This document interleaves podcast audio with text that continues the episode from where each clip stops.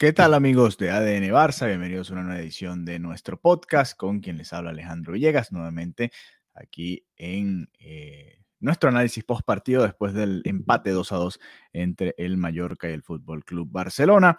Un partido que, bueno, no pudo terminar en otra remontada épica del Barça y que termine el Barça entonces dejándose un par de puntitos en su visita a Palma de Mallorca, todavía de líder con 17 puntos, pero a la espera de lo que hagan tanto el Girona como el Real Madrid en esta jornada del día miércoles. El Barça, su segundo empate de la temporada, esta vez a un par de goles después de haber empatado sin goles ante el Getafe en la jornada inaugural. Goles de Muriqui y Abdón para el Mallorca en la primera mitad, empezando el partido al minuto 8 y terminando la primera mitad al minuto 48. El, por el Barça, Rafinha gol desde fuera del área y Fermín López con su primer gol como profesional eh, oficial, ¿no? Porque ya le había hecho un gol al Real Madrid en el clásico que vivimos acá en los Estados Unidos en las Vegas. Así que bueno, eh, un empate que por supuesto deja un sabor amargo, que el Barça después de haber empatado el partido en el minuto 75 parecía que podía volver a hacerlo.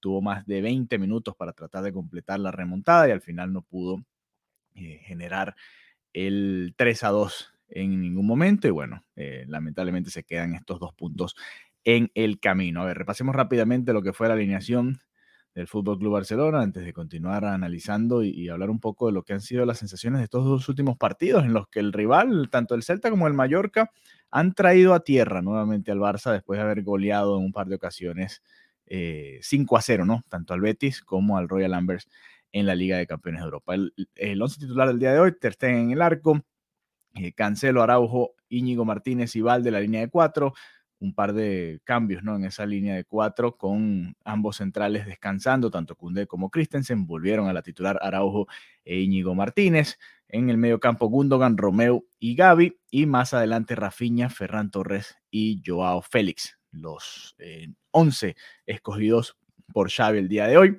Eh, y vamos repasando un poco lo que fue la actuación de cada uno y, y detalles importantes del partido, ¿no? Hoy creo que es el, peor partido en mucho tiempo que le he visto a Ter Stegen en cuanto a la salida del balón, en cuanto a las salidas a achicar. No lo vimos con la confianza que, suele darnos. El primer gol llega por un error. Yo, yo ese error se lo doy más a Romeo, que no sigue el movimiento que estaba haciendo para darle la línea de pase al portero alemán. Pero también entiendo que, bueno, el pase, al final el, pase malo es del portero porque es el que da el pase, ¿no?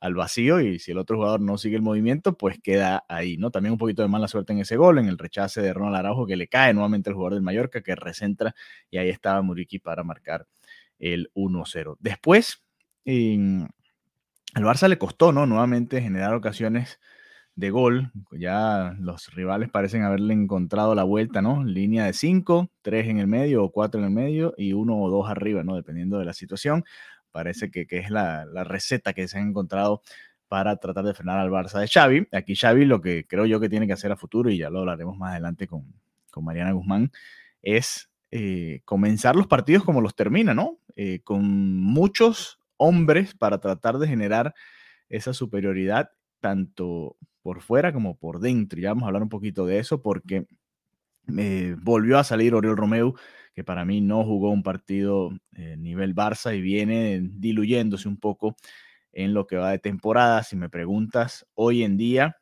eh, debería rotar más en esa posición. Obviamente no está Frenkie de Jong, que sería el ideal para que quedase la, medular con Frenkie, Gaby y Gundogan. Gundogan tampoco ha estado al nivel, pero creo que de los tres, eh, Gaby es el que ha estado mejor y, y Romeo el peor. Gundogan ha estado quizás en el medio y con las lesiones de Pedri y, de Jong, pues por supuesto Gundogan va a ser titular constantemente. Pero aquí no me extraña que Romeo no juegue, por ejemplo, el próximo viernes. Y ojo con el partido del Porto, yo, yo no lo colocaría contra el Porto tampoco. Pero bueno, en general fue una primera mitad complicada para el Barça. Íñigo Martínez tampoco tuvo un muy buen primer tiempo, de hecho jugó mucho más en la segunda mitad de lo que yo esperaba. Creí que lo iba a sacar mucho antes Xavi por, por cómo se iba dando el partido, ¿no? Eh, allá en Palma de Mallorca, en Son Mois. Pero, bueno, confío en él, ¿no? Confío en él y, al final, bueno, eh, tiene que ir ganando minutos también, ¿no? Es parte de, lo que traen las rotaciones, sobre todo un jugador que venía de una lesión importante, ¿no? Eh, otro detalle que quisiera comentar acá es el momento del segundo gol del Real Mallorca, ¿no? Porque Rafinha había empatado el encuentro, eh, Rafinha había errado el 2-1, ¿no? Tuvo el 2-1 y lo veíamos ahí después del encuentro sentado lamentándose y lo tiene que estar pensando, tiene que estar recordando ese momento porque había marcado un golazo desde fuera del área, fue el mejor del Barça en muchos aspectos, yo diría que quizás el mejor del partido si el Barça lo hubiese ganado, pero falló ese 2-1, ¿no? Falló ese 2-1 y acto seguido prácticamente, porque creo que fue en ese mismo saque de meta, pues viene el 2-1 del Mallorca y aquí cambió totalmente la dinámica del partido. Fíjense que más allá de la jugada del último minuto que termina errando Larín, que pudo haber sido el 3 a 2 del Mallorca, más allá de esa jugada, el Mallorca no tuvo realmente muchas situaciones de peligro en la segunda parte, ¿no? Fue más bien el Barça el que generó más en la segunda mitad. Sin embargo, eh, sí quedó esa sensación de que eh, ese gol de Rafinha, ese momento puntual del partido cambió mucho la dinámica y el Barça no, supo recuperarse, más allá de que logró el empate, más allá de que tuvo ocasiones, Joao Félix estrelló un balón en el poste, Ferran Torres había tenido también un mano a mano en la primera mitad, a pase de Gaby, que jugó un partidazo y creo que está viviendo uno de sus mejores momentos en el Barça en este momento y, y está por encima de, por ahora, para mí es el mejor mediocampista del Barça hasta, hasta los momentos. Y, bueno, quedó entonces este partido así. Entró Lewandowski, es clave en el amague que hace el movimiento del gol para que entre eh, Fermín López desde la segunda línea, clave en ese movimiento. Y, bueno, termina marcando el canterano entonces ese primer gol de su carrera como profesional oficial, por supuesto. Ya les mencionábamos que había marcado contra el Real Madrid en ese partido amistoso en Las Vegas. Otros detalles eh, que quería comentar también, además de la entrada, por supuesto, de Lewandowski, que marcó el gol, Lamin Yamal nuevamente muy bien, el penal que le pitan, eh, para mí no fue penal, más allá de si lo toca o no, si lo llega a pisar con la punta del pie, para mí no era como para tumbarlo, para mí no fue falta, esa es, la realidad, en vivo lo vi clarísimo y pensé que había sido penal, después viendo la repetición, pues me quedó la sensación de que no eh, lo había tocado lo suficiente como para eh, tumbarlo, ¿no? Pero me gusta mucho y, lo comentaba durante el partido, esa junta entre Rafinha y, Yamal, quizás hay que probarla desde más temprano, ¿no? Hay que ver, yo, yo me arriesgaría en partidos como estos en los que sabes que el rival te va a, plantear una maraña en defensa, pues yo me arriesgaría poniendo a Rafinha y a Lamin Yamal, fíjense, bueno, obviamente con Lewandowski adelante y, Joao Félix un poquito más retrasado, yo sacaría a, a Romeu y movería a Gundogan un poquito más hacia atrás, con Gaby, Joao Félix, Rafinha y Lamin rodeando quizás en, una especie de, U a Robert Lewandowski. Creo que esa ha sido la mejor versión del Barça y así llegó la remontada contra el Celta, así llegó el, gol del empate contra el Mallorca y pareciera que ese es un equipo que, que pudiese romper mejor esa, ese planteamiento defensivo que por lo que vemos está funcionando, ¿no? Eso hay que decirlo claramente. Si nos vamos a las estadísticas, que obviamente no lo cuentan todo, pero te dan una idea de lo que ha sido estos partidos, según eh, esta estadística, aunque en, ESPN, en, la transmisión que veíamos en Estados Unidos, decían que el Barça había chutado seis veces, eh, o había tenido seis ocasiones, más que chutar seis veces, porque aquí en, Google, por ejemplo, dice que ambos chutaron diez veces y que el Mallorca tuvo cinco tiros entre los tres palos, mientras que el Barça solamente tuvo cuatro. Eh, yo creo que el Barça tuvo más ocasiones claras, ¿no? Contando la de Ferran Torres, el disparo al poste de Joao Félix, por mencionar un par, ¿no? Que no terminaron entrando. La de Rafinha que se va por encima, no cuenta como un disparo largo, pero es la ocasión mm, probablemente más clara que se falló junto a la de eh, Larín en el último minuto. Eh, la realidad es que el Barça en los últimos dos partidos le ha costado mucho generar ocasiones, más allá de que ha hecho cinco goles, parece contradictorio pero fíjense, contra el Celta también estuvo bastante parejo el, registro estadístico, ¿no? Y eso te habla un poco de lo que le ha costado al Barça en, estos dos últimos encuentros. Eh, fíjense, ese día el Celta llegó mucho más que lo que llegó el Mallorca, 13 disparos, 7 de ellos eh, dentro de los tres palos, pero la sensación además de, peligro de cada uno de esos momentos, eh, el Barça, más allá que tuvo 6 disparos al arco en aquel partido, pues la realidad es que le costó muchísimo también romper el entramado defensivo del Celta de Vigo. Así que bueno, un par de partidos consecutivos que se sufren. Aquel se pudo remontar contra el Celta de Vigo, este no se pudo remontar contra el Mallorca y bueno, está entonces en el aire el liderato, lo puede tomar el Girona si vence su partido, lo puede eh, tomar también el Real Madrid en caso de que se den un par de resultados. El Girona estará enfrentando al Villarreal este miércoles, el Real Madrid estará enfrentando a Las Palmas también este miércoles, ambos a la una de la tarde hora de los eh, Estados Unidos, siete de la noche hora de España. Nosotros estaremos eh, haciendo más episodios más adelante durante la semana, por supuesto, probablemente el jueves, eh, hablando un poquito de lo que va a ser ese duelo contra el Sevilla y las sensaciones ¿no? que deja este partido